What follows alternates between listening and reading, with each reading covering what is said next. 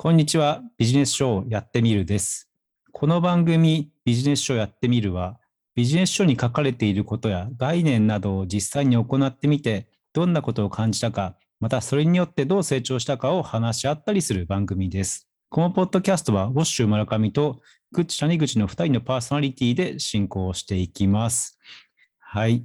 よろしくお願いします。よろしくお願いします。はい。で、今回のテーマは、えー、と前回に引き続き、生理に関して、えー話していきます。ということで、はい、えーそういう感じです。まあ、前回から、えーとあの生理に関してちょっとまとめて、ちょっと、まあ、そこを意識的にこう見ながらっていうそうですね感じで、はい、はい。見ました。うん1ヶ月通して、ちょっとそうですね整理術だったり、そういう本を読んでみて。そうそうそうそうそう。ねで、うんえっ、と、今回を、えー選んだ本なんですけど、えっ、と、タイトルがですね、えっ、と、圧倒的に自由で快適な未来が手に入る、勝間式ネオライフハック100。で作者が和間和代さんですね。はいえっと、経済評論家の方でうんすごい効率化の鬼みたいな人なんですけど、この勝間和代さんっていうのが。えっと、まあ、ちょっとまた、えー、と説明し、えっ、と、アマゾンから、アマゾンからあるので、ちょっと説明します。えっ、と、説明がですね、えっ、と、人生の幸福度を上げて、自由な未来を手に入れよう。働き方も、暮らし方も、コミュニケーションの取り方も、変化に逆らうのではなく、変化を味方につけるのが最大のポイントです。効率化のスペシャリスト、勝間和代が送る、一瞬で人生の質が上がる100のネオライフハック。この一冊であなたも圧倒的に、えー自由で快適な未来が手に入る。といううん。内容ですね。まあますごいですたすごい。ねはい。攻撃的っていうわけではないですけど、なんかこう、はい。このやってくれみたいな。うん。印象のこの文章ですけど、はい。そうそうそう。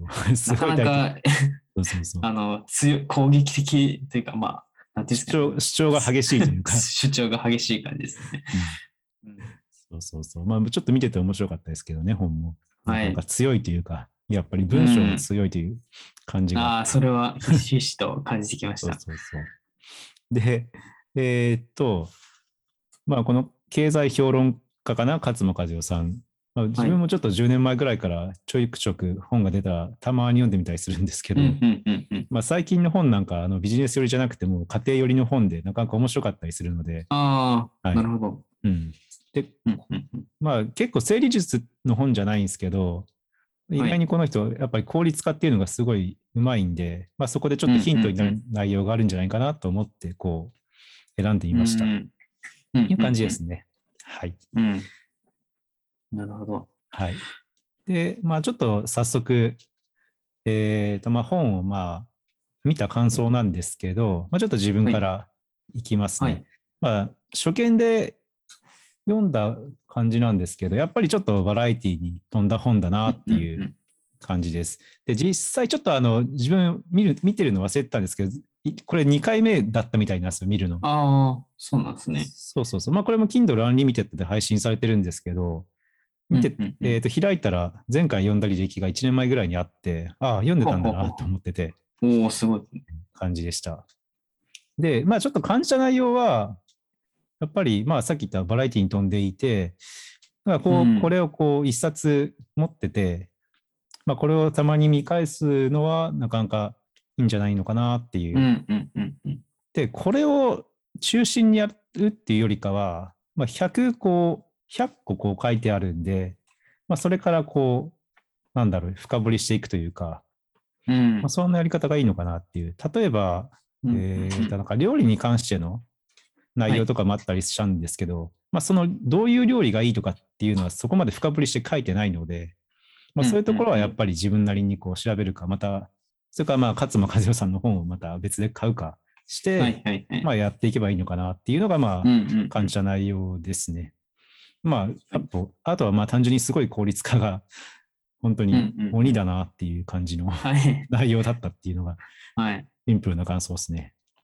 はいはい。ググッチ谷口くんはどんな感じでしたかね？確かに、鬼だなって思うエピソードが結構書かれてて、あこういう人なんだって、あの、思うところはありましたね。はい。うんまあなんか、その本自体としては、やっぱり、あの、ウォッシュ村上さんの言うように、バラエティに富んでるなって思ってて、まあ、100選というだけあって、まあ短く、あの、パンパンと書いてあるうんうん印象でした。うん。で、あとはまあ、あの、一般的な人に当てはまるように書いてるのかもしれないですけど、どっちかというと、まあ、勝間さんができてきたこととか、あの、まあ、やってきた成功のルーチンみたいな方を書いてる感じがしたり、まあ、それは、まあ、これ自分にもできるのかな、みたいな不安に思う 部分も、まあ、ちょっとはありました。うんはい。でやっぱりまあこの一冊だけっていうのは厳しいかなと思ったんで、やっぱり、うんあの興味を持ったライフハックに関してはまあ深掘りするように、あの他の本とか読み込んでいく必要があるのかなとはうん読んでて感じましたね。うんそうなんですよね。なんかその、ちょっと印象的だったのが、はい。えーっと、多分どっかのライフハックの中に、この秒,、はい秒単位で効率化するみたいなうん。書いてあったのが。があって、はい。秒単位かと思って単純に。確かに。うんまあ、なんか言いたいことはわかるんだけど、みその秒単位で見ると、なんだ例えば同じ行動を1000回するんだったら、確かにそれを2秒削るんだったら、まあ、うんうん2000秒になるし、まあ、そういうことを言いたいのかなっていう。ああ、はいはいはい。うん確かに。まあ、すごい細かいところをこう改善していくよううんな。本当に印象というか、っていうのはまあありましたね。はい。で、まあちょっと早速、まあ、実行した内容でいきますね。で、ちょっと自分がちょっと先週体調崩してしまって、なかなか実行することがなかなか少なかったんですけど、まあはいその中では、えーっと、えーあったのが、まあ、何点かあったの ?5 点あって、えーっと、はいやったのが、まずやらなくていいことをやめるはい。っていうのと、うんえーっと、友達や家族の優先順位を高くするうんうんうん。と、カフェインレスにして生活リズムを整える。まあ、これ飲み物とかですね。はい。うんうんうんで自分よりも家事に力を入れる。はい。あと自分のダメな部分を潔く認める。これをまあ実践してみました。んうんえっとまあ、最後のちょっと自分のダメな部分を潔く認めるっていうのが、えっと、たもう体調崩してたんで、もう体調崩させてちょっとむこの課題拾ってくださいみたいな、まあ、仕事はいをですねはいはい。まあうち。の会社だと仕事のことを、まあ、課題って言ったりするんですけど、うんうんうん。まあ、それをやってみたりとか、あとはまあ、ちょっと自できてないですけど、ちょっとスマホの情報収集もやめたいなってのがあるんですよ、うん正直。うんうんうん。まあなんか、あれはもう本当に中毒性高くて、はい。ブレインドリブンの話とかでもあったような気がするんですけど、なかなかね、スマホの情報収集って一回やめてもまた続いてしまったりするんで、うん。やっぱこれはちょっとやめていきたいなっていう、まあちょっと、うんうんうん。ただちょっと、もう、ガラケーにしようかなって思ったぐらいですね、正直。いやもうすごいあうんの効率化じゃないですか。うん断捨離じゃないですけど。うん思いました。あとはまあ友達や家族の優先順位を高くする。まあ普段からやってはいるんですけど、うんまあちょっと、なんだろう、まあ仕事を、まあ、断ったりってのもありましたね。まあちょっと体調崩したっていうのもあるんですけど、まあちょっとこれするとおそらく体調に響くなっていうのがあったので、うん。ちょっとこれはちょっと今年、今週は、まあいつもだったら多分受けてるけど、今回は断ってしまいましたね、仕事はありました。あとカフェインレスにしてっていうのは、えっ、と、まあちょっとやってみてですけど、まあこれはもう単純にもうスティックでちょっと自分、スティック式のこのドリンクみたいなのを、うんとあのティーバッグかな、はいえーあの、紅茶のティーバッグ。はい。あれを、まあしないっていうのと、まあしてもあの、カフェインレスのが売ってたんで、それにちょっとしてみましたね。うんうんうんうん。まあ、それが、その辺がまあ、実行した内容かな。ああ、あと仕事よりも家事に力を入れる、家事に力を入れるってのもまあ、できれば仕事が入るよりかは、まあ、家がくちゃくちゃになるのどっちがいいかっていう考えて、まあ、今週に関してはまあ、なるべくその家事の方に力を入れたっていう感じですね。ちょっと受けれる仕事はあったんですけど、ちょっとこれははい受けないようにしました。まあこ、その受けれるっていうのはその副業でですね、うんうんうんうんちょっと断ったりって感じですね。うんうんそうねうんはい。ていうのが、まあ、実行した感じです。ああとは、なんか、ああったかな。あと、なんだっけかな。はい。やらないことを決めるっていうのがあって、うんうんだから、その、やらないことリストみたいなのちょっと作ってみましたね。そううん。いうはいはいはい。ああ、いいですね。うん。うんそれでちょっと自分のやらないことっていうのを、まあ、見返してみたりとかって感じかな。うん。何個ぐらいあげたんですか？やらないこと。どんくらいだったかなえっ、と、ちょっと今確認させてくださいね。えっ、とね。まあでも結構あるかな。10、まあ普段こう、まあやるやりたくないことをや、やらないことっていうか、うんうんうんやめたいことって感じか、どっちかっていいうはいはいはい。まあ、すごい細かいことですね。えっ、と、はい。例えば、自分営業の仕事とか飲食の仕事が向いてないからそういうの書いてみたりとか、うんうんうんうん。あと、かっこ悪い大人になることはやめたい。まあ別に現状そうじゃないとは思うんだけど、まあはい書いておいた方がいいのかなっていう。はいはいはい。あとは他人をコントロールすることだったりとか、うん。しようとすること。あと、仕事終わった後にパソコンしまわないでそのまま放置することがあるんですけど、それをパソコンしまわないことをやめたいとか、まあそんなことをああ、なるほど。書いたり、まあいいですね細かいことだったりとか、大きいことだったりとかですね。うんうんうん。まあ、っていう僕もやります、それは。感じでした。はい。実行したのは。うんうんうん。はい。はい。谷口くんそう、ですね。ぐち谷口くんは、僕がやったのは、うんまあ、大きくあるのが、あの、仕事に余裕を持たせて気持ちと時間の余裕を作るっていうのが、まあ一つうんうんうんライフハックで紹介されてたんですけど、うん。まあそこで、まあ、あの、まあちょうどこの本を読んでるタイミングでも、なかなかこう仕事量が、あの、いわゆるこう仕事を取りすぎてしまってて、うん。で、まあ、その仕事に割く時間とか、自分の考える時間とかが全然取れてなかったので、うん。まあ、改めて、あの、まあ、勝間さんがこう言うんだったら、確かに余裕を作ることが大事だなと、うん。あの、気づかされて、まあ、仕事の量を確認して、あの、うんまあ、自分が余裕を持つために必要な量っていうのはどれぐらいかとか、あとは時間がどれぐらい欲しいのかっていうのを整理して、あの、まあ、ちょっと今ちょっと仕事の、あの、整理中ですね。まあ、お客さんとのやり取りを含めて。うん。はい。で、まあ、あとは、あの、まあ、大島村上さんも言ってたように、家族や友人の優先順位を高くするためとか、あとは、まあ、自分がやりたいことだったりとか、うん。あとは1日3時間労働に向けた体制を作るために、やっぱりこう、仕事の調整をするっていうことをうん。やっていってるってところです。うんうんうんはい。いいっすね。はい。あと、まあ、最初ら辺に書いてあった、頑張るを禁句にするっていうあ あ、面白いなと思って、まあ結構、なんなんていうんですかね、あビジネス本っぽい言葉では、フレーズではあるんですけど、まあうん頑張る仕事っていうのはそもそもまあ良くないよねみたいなうん感じのニュアンスで書かれてて、まうんあ頑張らなくても、まあ取り組みたいとかできるっていう仕事がありそうっていうところで、まあ僕結構まあ頑張る頑張るって言ってたんで、うん。まあ、ちょっと違う方向で、まあ、やりたいからこの仕事やってんだみたいな感じを、まあ、まず言葉を、あの、禁句にすることから始めてみようかなっていうところでやってます。確かに。そうそうそう。はい頑張るって言葉、まあ自分も昔から言わないようにしてて、この前から。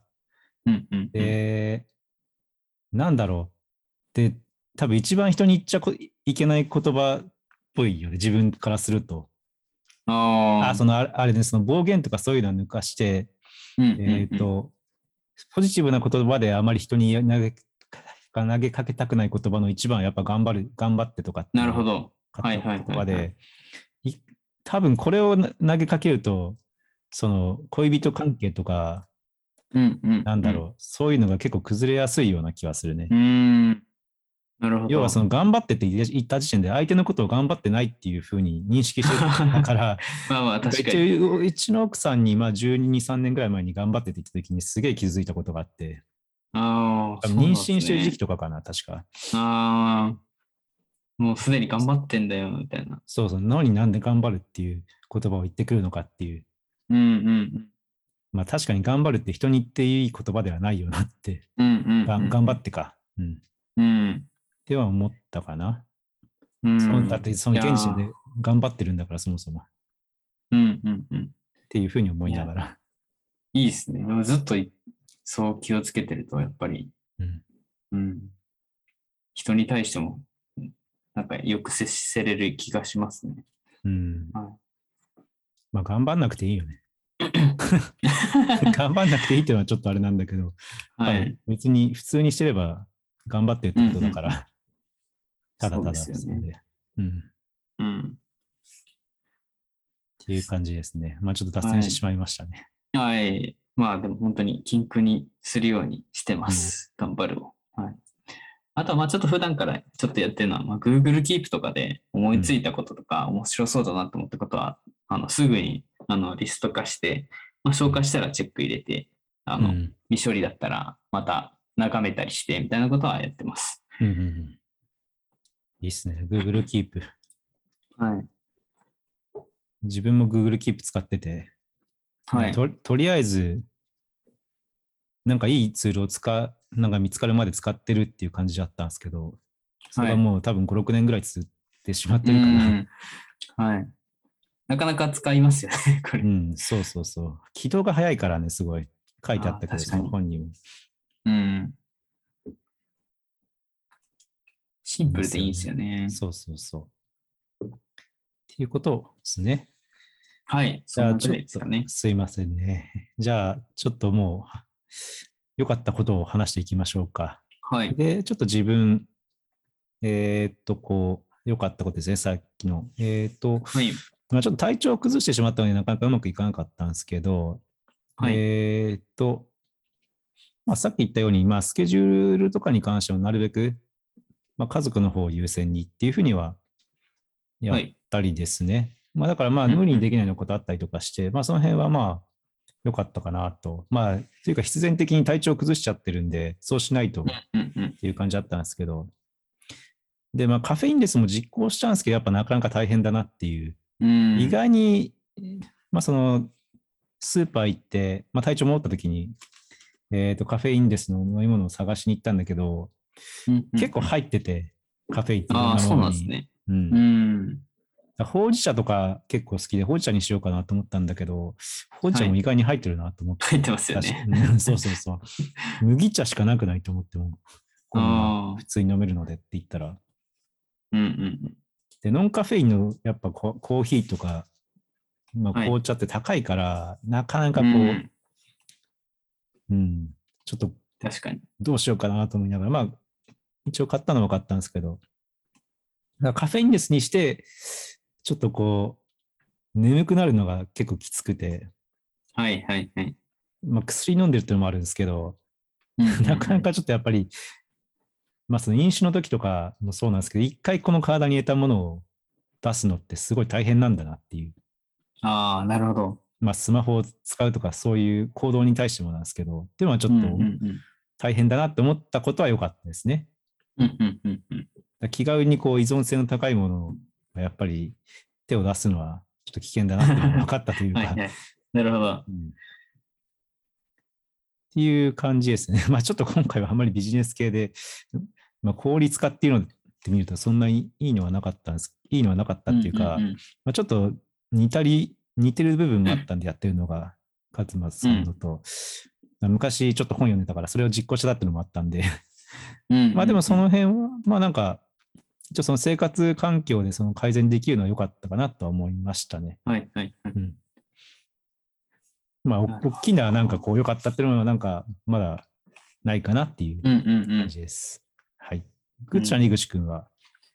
そうですね。僕はまあこの本を読んで、うんあの、まあ、確かにそれいいなって思うエピソードがあって、それにあの改めて気づけたのが良かったなと思ってて、まあ、うん。さっき言ってた、まあ、頑張るを禁句にするっていうようなこととか、うん。まあ、自分が生きてるだけじゃあんまり気づけないことに対して気づかせてくれるエピソードが あって、そうですね。まあ、例えば1日3時間しか私は働いてませんみたいな勝間さんのエピソードとか、あとは、まあ、予定と人間関係を調整して時間と気持ちの余裕作るとか、うんはいまあ、そのあたりをこう、勝間さんのエピソードで、あの、まあ、気づかせてくれたのが、まあ、この本を読んでいいなと思ったところで、うんうんまあ、具体的に、まあ、大島村上さんと同じように、具体的に今こんな、あの、結果がすごい出ましたみたいなことは、まあ今特にないんですけど、うんまあなんか、なんていうんですかね。えーまあ、ちょっと改めて客観的に自分を見れるようにはなってるのかなとはあ、そうそう思いました。そうそうそう。はい。まあそれが良かったことかなと思います。うん。はい。そうなんですよね。なかなか、ちなみに、はい。なんだろう、そう、勝間さんの、そのブログとか見に行ってみたんですよ。はい。こ まあ、ちょっと話脱線するんですけど、はい。まあ、勝間さんって自分で確か言ってるんですけど、確か ADHD のあそうなんですね。うん。うんうん、うん。なんかやっぱりすごい、こう、なんか落ち着かないとかそういうのがあるらしくて、うん。1日は3時間しか働かないって書いてあったんだけど、なんかそのはい友人と温泉に行ってて、はい。うんなんかき手がこのちょっとキーボード打ちすぎて悪いから友人が温泉に連れてってくれたらしいんですよ。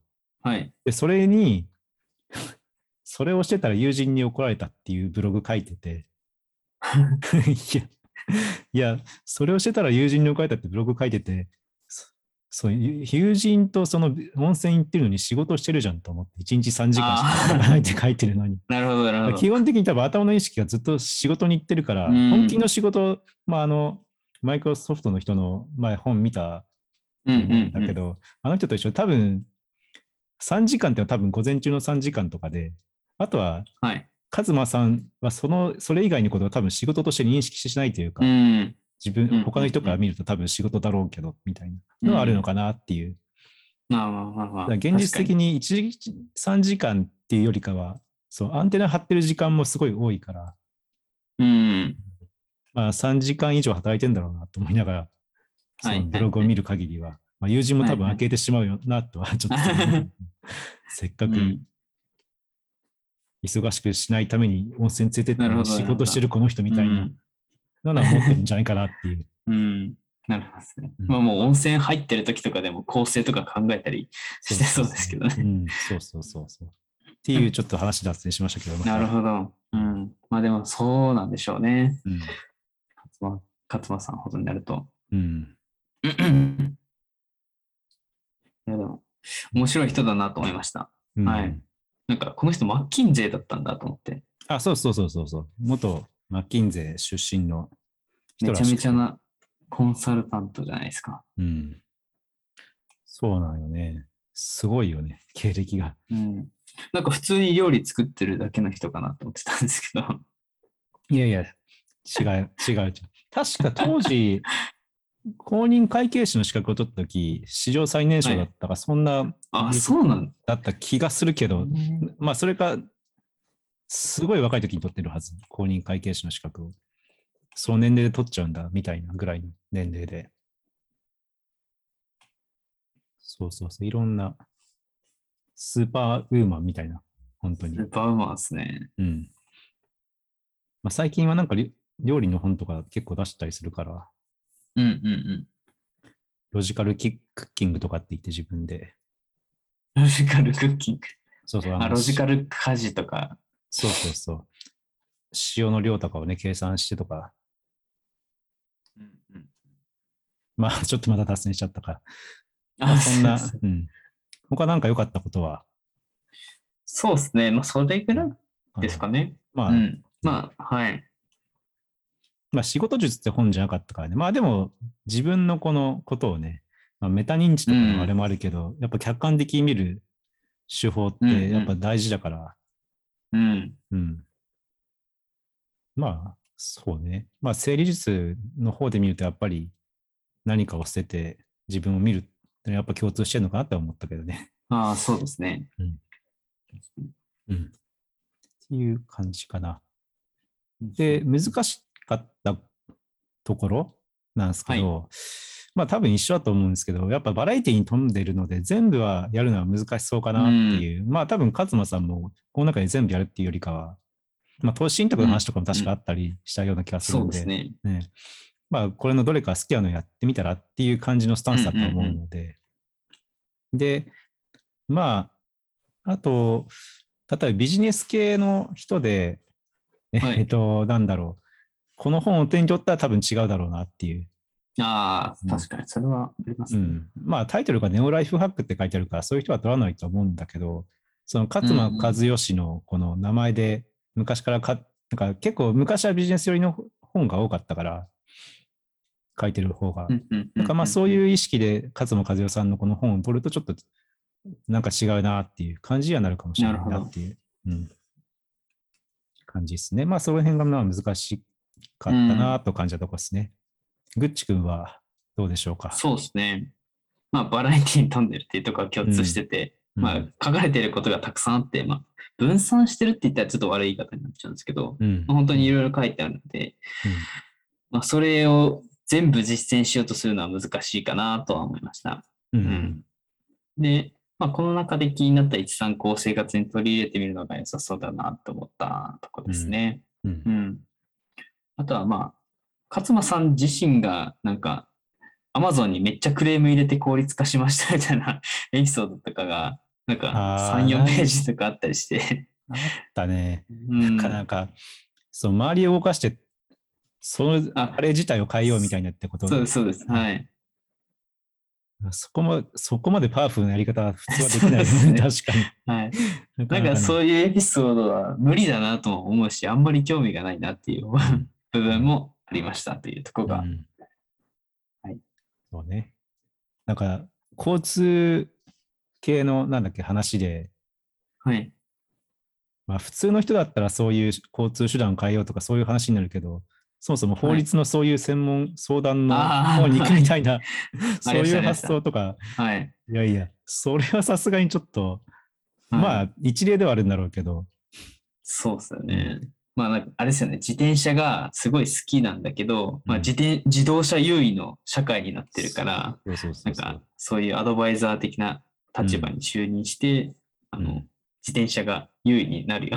優位にっていうか、はい。まあ、まあ、フラットになるようなそうそう。法改正じゃないですけどね。うん。そこまでするかっていうのはうん。あったねありま。した。すごいよね、まあ、話を面白くするエッセンスなのかもしれないですけどね。うん。ハーフルだなと思いながら、こう、あの辺は。ひしひしと感じてました。うん。これが勝間さんか。面白かったよね。まあ、そういうエピソード見るのもなかなか面白いよね。そうですね。うんはい。まあ、そんな感じですね。まあ、総評ちょっともう話しちゃいますね、じゃあ。はい。まあ、個人的な総評で言うと、結構良かったですね。うんうんうんまあ、仕事と生活を一旦にしてる人って人なら結構効果あるんじゃないかなまあ、テレワークしてるし、まあ、会社依存しないでこう効率化できるっていうのも、ところも多いから、うんうんうんまあ、今の時代にはなかなか合ってそうかなっていう。ああ、確かに。うんまあ、全体見ていろいろ効率化したい人にはすごいいいんじゃないかなっていううん気。はします。そうですね。それとまあ料理だったりとか、そういう全体っていうのはその仕事以外の。うん。はい、あとこの、この本の総評じゃないんですけど、えーとはいやっぱりその、基本的にこういう単発でこう、なんだろう、センテンスを話すような本うんは、うんうん。結構重複する部分がうんうんうん。出てくるんだなっていうのはちょっと思ってて。ああ、確かに。うん。だから、ひょっとしたらその分散して本をやるよりかは、なんか一冊をじ今度は一回単位でやってみるとか、そっちの方がいいかなっていうのはちょっと思ったりはしましたね。まあまたこれはまとめ、まとめの話でできればとは思うんですけど。なるほどですね。ううん現状、例えば1、2冊ぐらい読んで、まあ1、2冊というよりかは、まあいろんな本のこの目次とかを取得して、まあその Kindle の中でそれを、今度はその本をもう、なんだろう、全体をさーっと読んで、その気になったセンテンスのとこだけ読むっていうやりやり方でもいいのかなっていう。気はしましたね。まあ大体みんな書いてることに似たり寄ったりがあったので、例えばこの、確か勝間さんも確か午前中にやるっていうか、いい、やりたい時間帯に効率で化ができる時間帯にやるっていうのも共通してるし、うん。まあ大体その整理するにしてもよ余裕を持たせるっていうのは基本的に誰も誰でも言ってたし、うんうんうん。まあだから、そうだ、一つテーマを決めてるのであれば、まあ、ばらけてやるよりかは一冊こうバーってやってしまった方がいいかなっていううんうんうん。気もしましたそう。ですね。うん。はい。まあちょっと総評とは外れるんですけど、グッチ君はどんな感じでしたかね？そうですね。うーん、まあ、読んでみてよかったなとは思いました。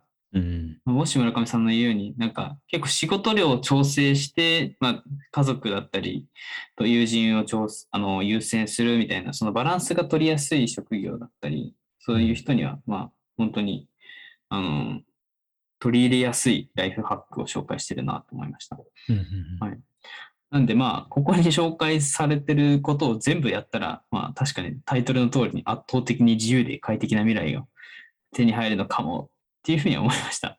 うんはいうんただまあ、やっぱりこう、すごい分散してる内容としては、あの、たくさんあるんで、あの、んまあ、なんですかね。あの、全部実践するのはちょっと難しいかなうんと思ったところです。うんはい。ですね。やっぱり難しそう。そうかなっていう100個は。まあ全部やるっていうことは多分、まあ難しいよね。相当ファン、ファンというか、もう、勝間さん一筋みたいなうん。人とかですかね。そうですね。うんうんうんという感じですね。はい。まあ、まあ、いいい本だったなって思いましたね、やっぱり。はい。いい本ですそこはね。。うん。よし。という感じですね。じゃあちょっともう締めちゃいましょうか。はい。はい。はい。で今回紹介したのは、えー勝間和代さんで、圧倒的に自由で快適な未来が手に入る、勝間式ネオライフハック100でした。はいもし興味があればこちら読んでみてください。はい。よはい。では、じまた次回よろしくお願いします。ろしくお願いしまはい。す。ありがとうございました。ありがとうございました。